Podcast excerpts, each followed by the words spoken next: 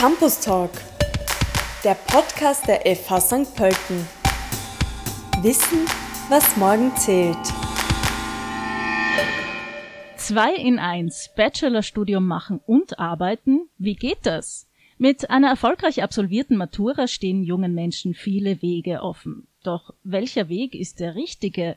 Studieren oder gleich schon arbeiten? Warum nicht beides? An der Fachhochschule St. Pölten bieten wir drei Bachelorstudiengänge, die Studium und Beruf vereinen. IT Security, Smart Engineering of Production Technologies and Processes sowie Bahntechnologie und Mobilität. Ein vielseitiges Angebot. Wir wollen uns im Podcast allgemein auf die Kombination von Beruf und Studium konzentrieren. Die drei Studiengangsleiter sind heute bei mir im Podcast zu Gast. Jochen Hense. Grüß Gott. Thomas Felberbauer. Hallo. Und Ottfried Knoll. Grüß euch. Herzlich willkommen. Ich frage euch offen so in die Runde hinein, was genau sind denn die Vorteile, wenn ich gleichzeitig studiere und arbeite? Also für mich sind die Vorteile, dass ich schon während der Studienzeit an meiner Karriere arbeiten kann und ich mir im Unternehmen schon einen Namen erarbeiten kann und so dann vielleicht schneller die Karriereleiter hochkomme. Also einen wesentlichen Punkt, den man nicht vergessen sollte, ist natürlich auch beim berufsbegleiteten Studieren, dass ich ein Einkommen habe und ich praktisch auch schon selber für meinen Lebensunterhalt aufkommen kann. Und das ist eben auch ein wesentlicher Faktor eines berufsbegleitenden Studiums.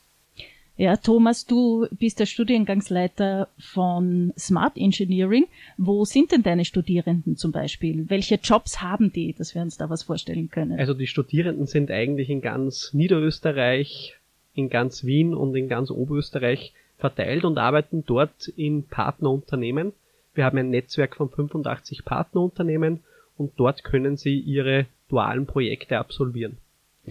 Ottfried Knoll, Bahntechnologie und Mobilität. Ottfried, was findest, was glaubst du sind die Vorteile, wenn ich gleichzeitig studiere und arbeite? Bei uns sind ja die meisten Studierenden berufstätig und studieren eben und arbeiten parallel und der Vorteil ist ganz sicher, dass sie schon Berufserfahrung mitbringen, den Zug zum Tor eigentlich auch haben, äh, ziemlich genau schon wissen, dass das Studium auch einen Karriereschritt bedeuten kann und sie bringen auch für diejenigen, die nicht berufstätig sind, aus ihrem Berufsumfeld, also aus der Bahntechnologie, Lokführer, Fahrdienstleiter, Betriebsdisponenten und so weiter, äh, viel Erfahrung mit, äh, wo man sich dann sehr rasch auf einer gemeinsamen Ebene auch austauschen kann. Das heißt, es fördert auch die Interaktion zwischen den einzelnen Studierendengruppen sehr stark. Mhm. Äh, Jochen, wie schaut's bei der IT-Security aus? Sehr viele unserer Studentinnen sind berufstätig. Wenn sie zu uns kommen, sind dann zum Großteil auch schon facheinschlägig berufstätig und wollen sich einfach im Thema IT-Security durch ein Bachelorstudium weiter qualifizieren.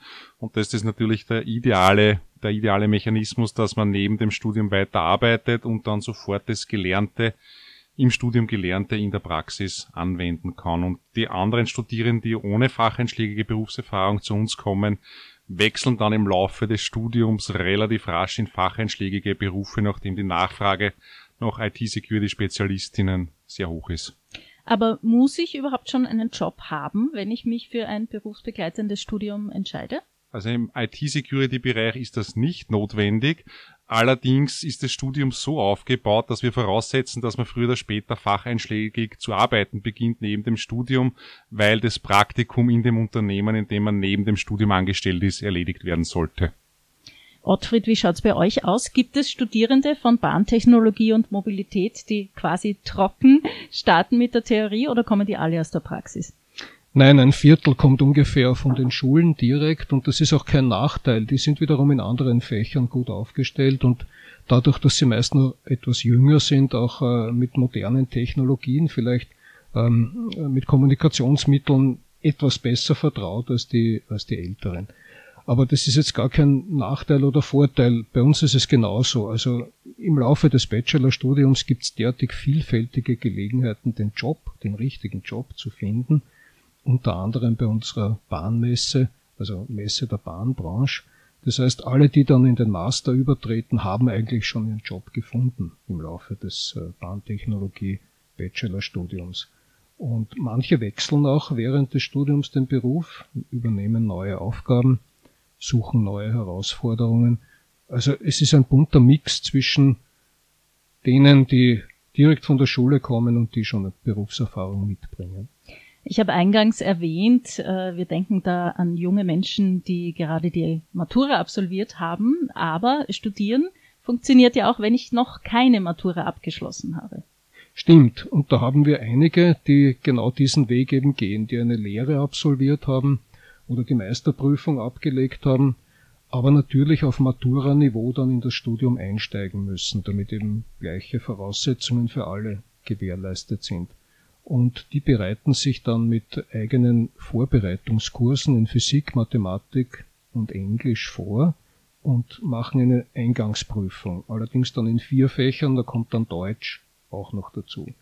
Weil die Muttersprache Deutsch gut zu beherrschen auch im Bahnwesen sehr, sehr wichtig ist. Was macht jetzt jemanden aus, der oder die berufsbegleitend im Bachelorstudiengang studiert? Also gibt es da Gemeinsamkeiten oder, oder anders gefragt, welche Eigenschaften sollte ich mitbringen? Also ich würde sagen, man muss vor allem Zeitmanagement sehr gut beherrschen. Das heißt, ich muss planen, mein privates Umfeld, mein berufliches Umfeld und natürlich auch das Studium. Und da gibt es immer unterschiedliche, äh, unterschiedliche Belastungsphasen, wo ich eben dann auch dementsprechend äh, vielleicht in anderen Bereichen, wie zum Beispiel der Freizeit, dann weniger Zeit aufbringen kann oder auch im privaten Umfeld bei der Familie vielleicht weniger sein kann, weil es bei uns gerade an der Fachhochschule Prüfungswochen gibt. Und das heißt, das muss ich im Vorhinein schon sehr gut planen, auch mit meinem Umfeld abstimmen. Also zum Beispiel das mit meiner Partnerin besprechen, dass diese Phasen auch im, Dual, im dualen und berufsbegleitenden Studium auf mich zukommen werden. Ja, besser im Vorhinein besprechen, gemeinsam diskutieren und dann die Entscheidung äh, treffen, als wenn dann während des Studiums diese Probleme dann äh, auftauchen. Da liegt natürlich die Frage nahe, wie groß ist denn der Zeitaufwand für so ein berufsbegleitendes Studium? Wie viel geht sich für den Beruf noch aus? Wie schaut das aus, die Aufteilung ungefähr? Ja, also grob ist der Studiumablauf wie folgt. Man ist meistens Freitag Nachmittag und Samstag ganztags mit Lehrveranstaltungen beschäftigt, sei es in Präsenz an der Fachhochschule St. Pölten oder in Fernlehre und muss dann nebenbei noch einige Stunden aufbringen für das Selbststudium. Daher ist Zeitmanagement ganz wichtig. Wir empfehlen den Studentinnen, dass sie wenn sie berufsbegleitend studieren, zu Beginn des Studiums zumindest nicht mehr als 30 Stunden in der Woche einem Beruf nachgehen, weil die Erfahrung gezeigt hat, dass das dann doch relativ aufwendig ist und dass es einigen zu viel wird und es zu Studienabbrüchen kommt, was sehr schade ist, wenn man schon die Zeit hineingesteckt hat. Wir versuchen das abzufedern, indem wir eigene Lernkonzepte bzw. didaktische Konzepte in der berufsbegleitenden Form zur Anwendung bringen, zum Beispiel Blockunterricht, sodass sich der Aufwand über das ganze Semester gleichmäßig verteilt, sodass es nicht zu Spitzen kommt, zu Belastungsspitzen kommt vor Weihnachten oder in der Prüfungszeit. Ist das bei allen berufsbegleitenden Bachelorstudiengängen ähnlich? Wie sieht es jetzt bei Bahntechnologie und Mobilität aus, Ottfried? Sehr ähnlich. Also unsere berufsbegleitenden Studierenden haben auch grundsätzlich Freitagmittag bis Samstagabend Unterricht. Natürlich ist eine Nacht dazwischen, die man auch gestalten kann, klar. Aber dann kommen noch zwei Intensivwochen pro Semester dazu. Das heißt, von Montag bis Samstag ist dann Unterricht. Und äh, diese zwei Wochen pro Semester bedeutet vier Wochen im gesamten Jahr. Das heißt, man muss vier Wochen Urlaub eigentlich investieren, um hier dem Studienplan, also was die Präsenzen betrifft, folgen zu können. Aber das ist eben noch nicht alles. Äh, die Spitze des Eisbergs, sage ich immer, ist das, was die Präsenz an der Fachhochschule bedeutet. Und das, was unter Wasser nicht so sichtbar ist, ist das, was man zu Hause mit Eigen Regie, mit Eigenverantwortung, mit Eigenzeitmanagement, abgestimmt mit den Partnerinnen oder Partnern, abgestimmt auch mit der Familie natürlich äh, machen muss und auch machen sollte. Also es empfiehlt sich nicht unbedingt nebenher noch Haus zu bauen oder vielleicht andere größere Projekte zu starten. Und es empfiehlt sich vor allem mit den Dienstgebern in einem guten Verhältnis äh, sich zu befinden, mit ihnen auch vorher besprochen zu haben, ich studiere jetzt drei Jahre Bachelor und zwei Jahre Master und für die Zeit bitte mich auch sozusagen nicht zu überfrachten mit äh, zusätzlichen neuen Projekten. Und die Urlaubsanträge abzusegnen.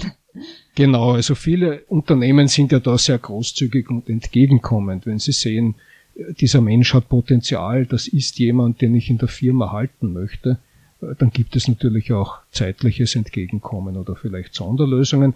Wir als Hochschule können das natürlich nicht garantieren. Wir können nur darauf hinweisen, überlegt euch das gut am Anfang, tut euer Zeitmanagement gut planen und vor allem auch eben die, die Beziehung zu euren Vorgesetzten sollte nicht unbedingt belastet sein, wenn ihr studieren wollt. Mhm. Im Bachelorstudiengang Smart Engineering gibt es ja noch eine Besonderheit. Ihr seid ja besonders nah dran an den Unternehmen. Es ist ein duales Studium. Thomas, was heißt denn das? Beim dualen Studium ist eben spezifiziert, dass die Studierenden ab dem dritten Semester in einem Unternehmen arbeiten müssen und das auch fachspezifisch. Das hat einen Vorteil, weil sie dann in diesen dualen Projektphasen die Arbeitszeit und die Studienzeit vereinen können. Das heißt, Arbeitszeit wird gleich Studienzeit und somit trägt das auch dazu bei, dass diese Work-Life-Study-Balance verbessert wird.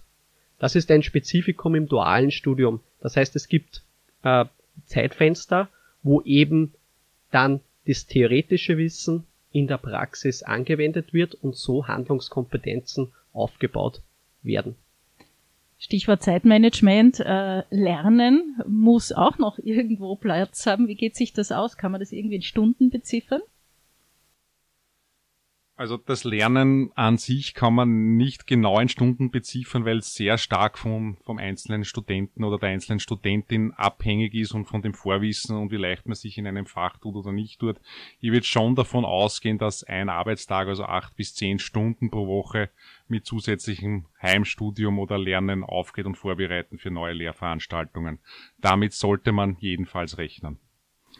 Ich würde das durchaus noch toppen.